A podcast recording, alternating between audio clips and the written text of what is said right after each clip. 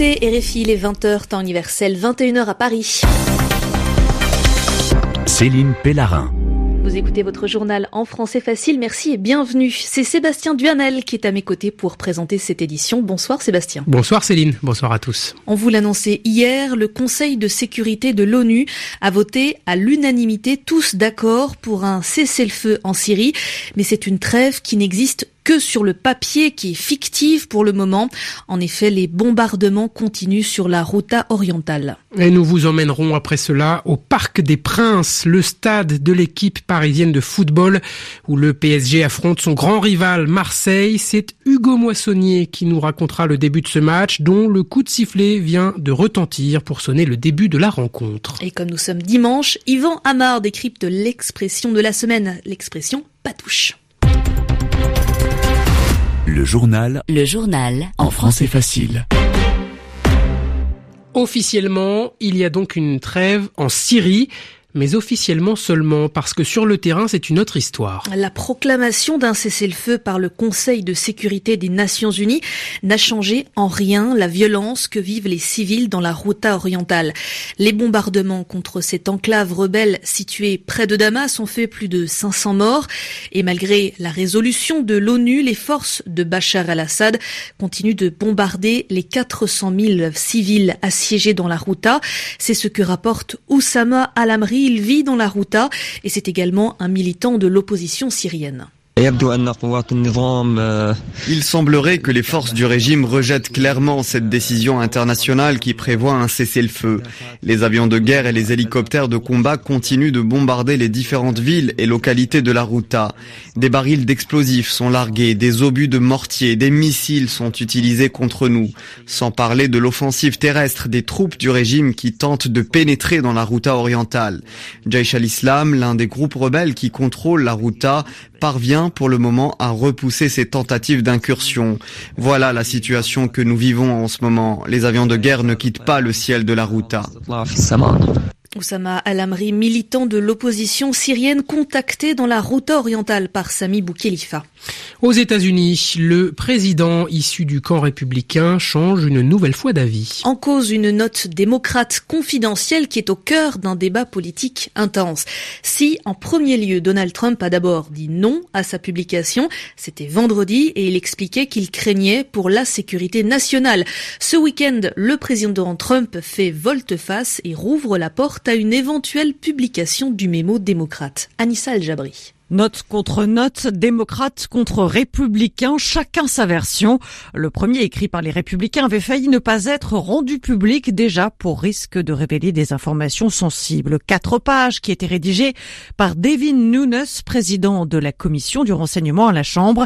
Quatre pages où cet allié de Donald Trump mettait en cause les méthodes du FBI de parti pris, jugeait l'auteur, dans l'enquête sur une possible ingérence russe dans l'élection présidentielle. Donald Trump s'était logiquement dit totalement innocenté, colère des démocrates qui ont rédigé eux aussi un mémo puis mis sous pression la Maison Blanche pour sa publication. Une réplique de dix pages qui rejette totalement les accusations du précédent. Potentielle collusion directe ou indirecte entre l'entourage de Donald Trump et la Russie, cette guerre des mémos place tous ces sujets sur la place publique alors que l'enquête est toujours en cours. En République démocratique du Congo, elles avaient été interdites par les autorités, mais elles ont eu lieu. Elles, ce sont les marches organisées à la sortie des messes à l'appel du comité laïque de coordination, mais ces manifestations ont été rapidement dispersées par les forces de l'ordre à Kinshasa et dans plusieurs grandes villes du pays. Des tirs de gaz lacrymogènes et des tirs à balles réelles ont été signalés. À Kinshasa, un homme a été tué, un autre est mort à Badanka, dans la province de l'Équateur selon plusieurs sources.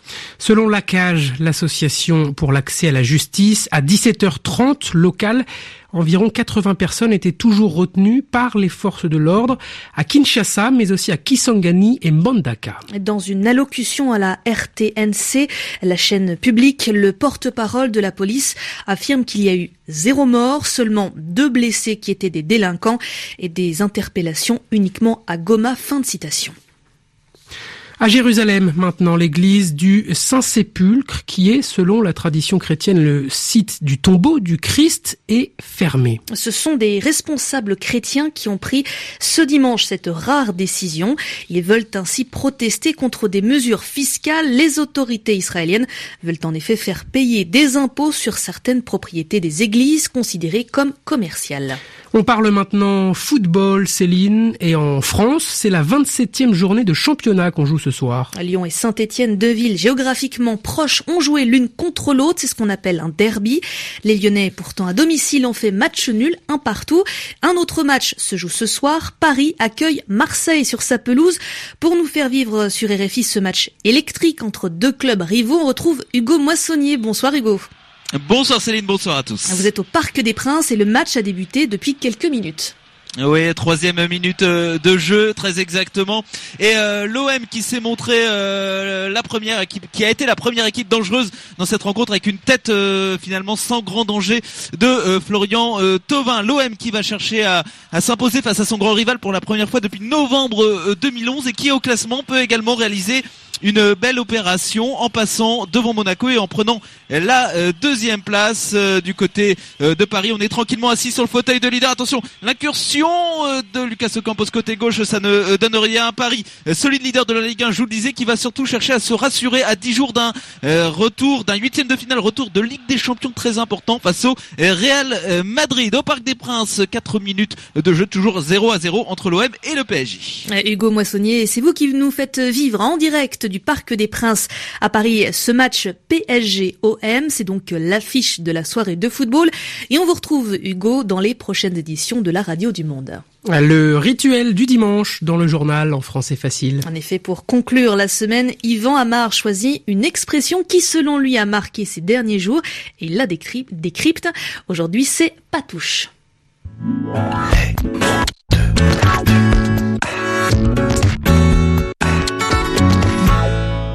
Touch Me Not, c'est le titre du film qui vient d'obtenir la plus haute récompense, qui est décernée au Grand Festival de cinéma de Berlin, l'un des plus grands du monde, avec Venise et Cannes, bien sûr.